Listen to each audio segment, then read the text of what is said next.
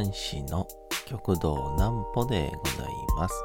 皆様5月の5日も大変にお疲れ様でございました。お休みの準備をされる方、もう寝るよという方、そんな方々の寝るをともに寝落ちをしていただこうという講談師、極道南歩の南歩ちゃんのおやすみラジ。このラジオは毎週月曜日から金曜日の21時から音声アプリサウンドクラウド、Spotify、Amazon Music、Podcast にて配信がされております。皆様からのお便りもお待ちしております。お便りは極道南歩公式ホームページのおやすみラジオ特設ページから送ることができます。内容は何でも結構です。ねえねえ聞いてよなんぽちゃんから始まる皆様の日々の出来事や思っていることなどを送ってください。ご希望の方にはなんぽちゃんグッズプレゼントいたしますので、住所、お名前お忘れなくと。えー、いうことで、ゴールデンウィークの祝日は、えー、ほとんど、えー、終わりということで、もしかしたら明日からあ普通の金曜日、お仕事の人もいるかもしれませんけど、なんか今年のゴールデンウィークは、だから、いわゆるコロナのね、行動制限がなしの久しぶりのゴールデンウィークやったってことで、もう大阪駅前はすごい人でしたけどね。うん。で、なんか僕も久しぶりに大学の同級生と久しぶりに会いまして、なんかそんなちょっと話もしてみようかなと今日は思っております。なんぽちゃんの明日は何の日？さて、明日が5月の6日でございます。あの、まあ不思議なもんで、5月やのに、今日寝るとき、長袖着てたんですよね。ねえ、ちょっと前、長袖全部クリーニングやぐらいで暑かったんですけど。油断させられましたね。参りましょう。コロッケの日。5と6コロッケの語呂合わせにちなんで冷凍食品などの製造販売事業を展開をする株式会社味のチヌヤが5月6日に記念日を制定しております。コロッケはもともとフランス料理の前菜の一つであるクロケットが始まりとされており、フランス語でクロッケ、バリバリ食べるという意味の動詞が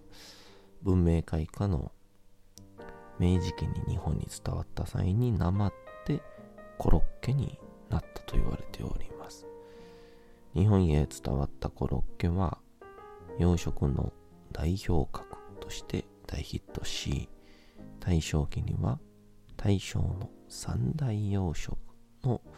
一つに数えられるほど親しまれておりました。大正の三大洋食とはコロッケ、とんかつ、カレーライス。その後コロッケは日本独自の進化を遂げ近年では日本料理の一つとして海外で紹介されるケースが多いそうで諸外国でもコロッケの名で親しまれておりますあのコロッケ全然関係ないんですけど昨日にあの、ご近所の人とちょっと酒飲んでて、で、講談師のなんか話をしていたんですけど、で、ふとなんか、お隣の人が、ストーリーテラーやね、みたいなこと言ってくれて。まあ、よく言われますね、講談師っていうのは、英語だとストーリーテラーって言うんですけど、これを、落語は逆に、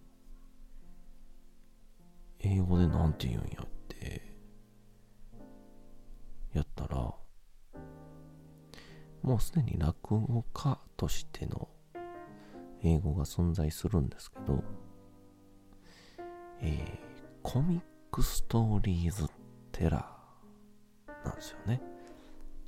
落語は漫画なんだと。うん。コミックのストーリーをこう話す確かに漫画の中にとがきはないですもんねうんいやこの例えいや今までなかったな今度ちょっと使ってみようと思うんですけどねうんだから僕らはもしかしたらこれ多分ねちょっと調べずに予想なんですけどノーベルストーリーズテラーなのかもしれないですね。小説。まあ多分そこはヒストリーでもいいのかもしれないです。ヒストリーストーリーズテラー。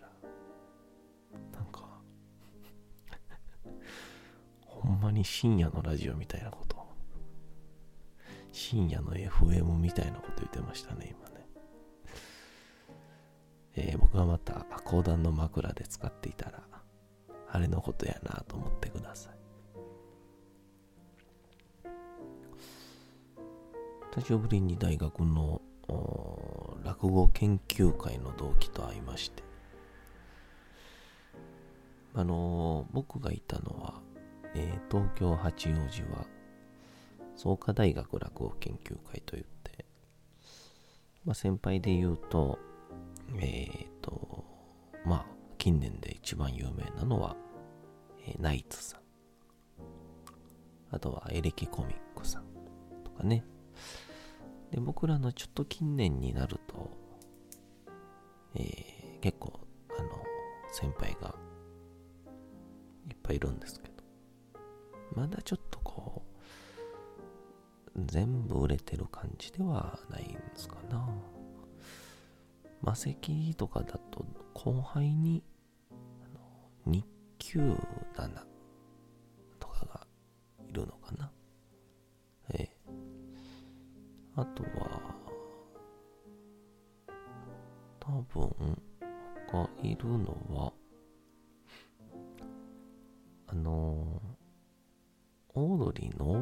トニッポンで、飯塚さんやったかな。うん。確か、作家さんも確か、落ち研の、えー、後輩やった気がしますけど、えー、僕らの先輩ではありますけどね。まあ、っていうのがあありまして、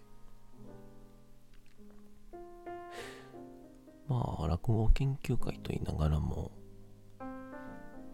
落語してないので、まあ、落語研究会ですとあんまり言うと、ああ、落語してたよねって言われちゃうので、あの、お笑いサークルと答えるようにはしてるんですけど。で、うちの大学の落語研究会は、すごく大所帯で、120人ぐらいいたのかな。うん、めちゃくちゃ多くて。で、そのメンバーと、僕はなんか、一応、ね、非常に当たり障りのないような性格してますから、部長もやりまして。で、この前集まった時に、大学時代何やってたかなみたいな言ったら、こう、落語研究会って、かまらお笑いサークルって、いわゆる、まあ、ほんとざっくり言えば、楽しいお笑い養成所みたいなもんなんですよ。まあ、芸人ごっこをみんなでしてるというか。なの結構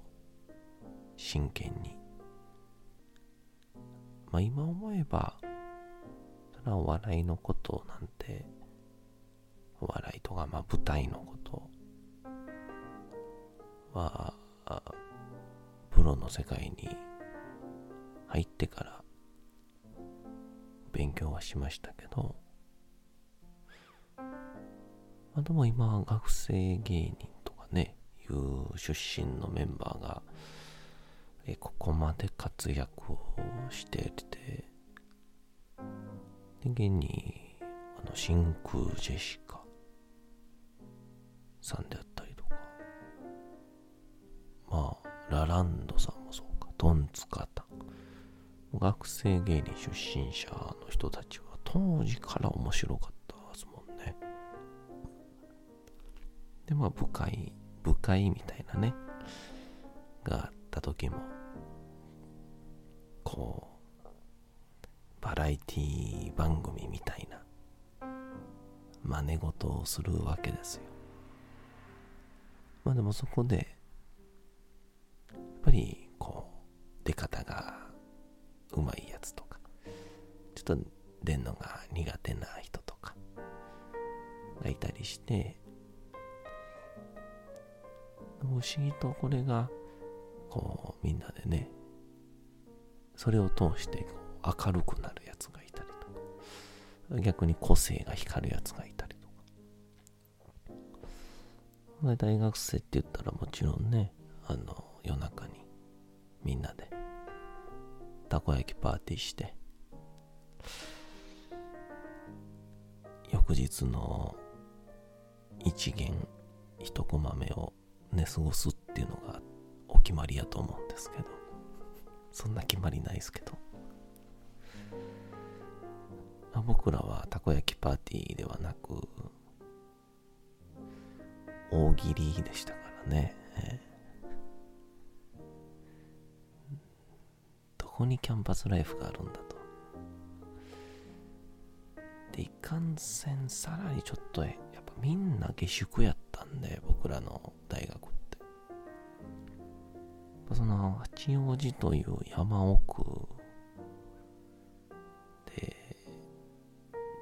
どっかで何かをやる。店に行くっていう感覚がないので、なんか野山で木登りが遊びになるとかいうように、なんかその土地を使っての遊びとか、わけわからんことになってくるんですね。工学院の坂っていう坂を夜中6時間かけて何回往復できるかとか。ただただ1万回じゃんけんして勝敗だけを書いていくみたいな。何も意味ないんですよこれ。セブンイレブンに買い出し行って帰ってきたら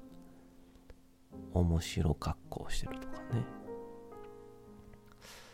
まあこれ以上話しますと、えー、超お下劣になるんで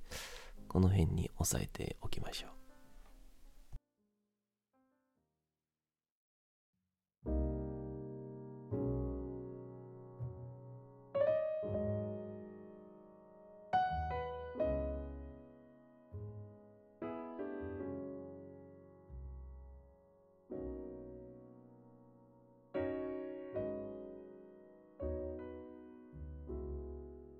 さて時刻はうとうと朗読会の時間となりました。皆様小さい頃眠れなかった時にお父さんお母さん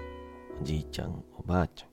お世話になっている方に本を読んでもらった思いではないでしょうか。なかなか眠れないという方のお力に寝落ちをしていただければと毎日様々な物語小説をお届けしております。さて本日お読みしますのは三島由紀夫の金閣寺でございます。さあ着々と金閣寺進んでますけど、まあ、読んでてやっぱこう気持ちいいですね。うんなんか内容が一つ一つの言葉がかっこいいというか。えー、まあどうぞどうぞ。どんな風に進んでいくのか、えー、お楽しみいただけたらと思います。それではどうぞ。今日もよろしくお願いします。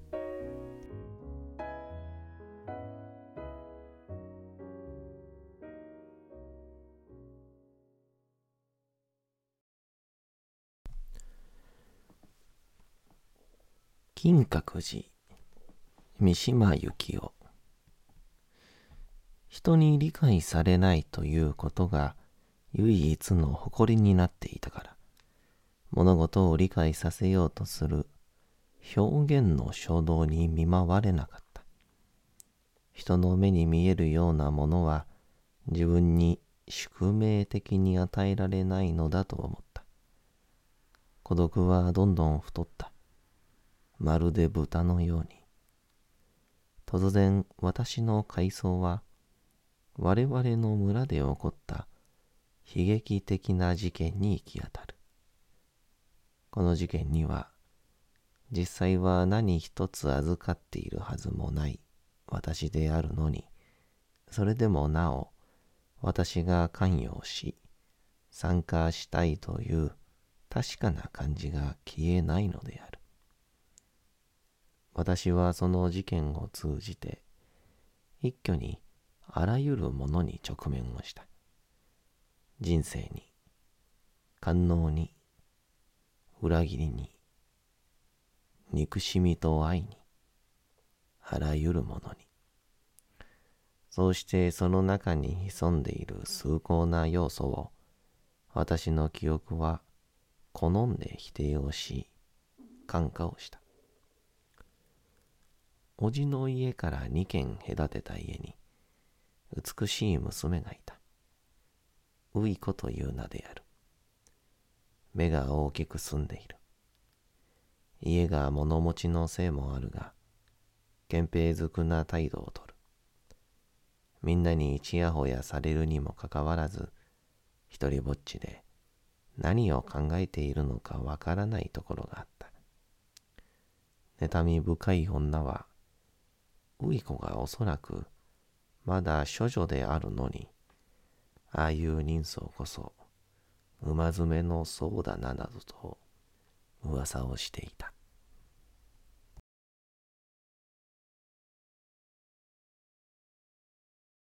さて本日もお送りしてきましたなんぽちゃんのおやすみラジオというわけでございまして5月の5日も大変にお疲れ様でございました明日も皆さん街のどこかでともどもに頑張って夜にまたお会いをいたしましょう。なんぽちゃんのおやすみラジオでございました。それでは皆さん、おやすみなさい。すやすやすやーん。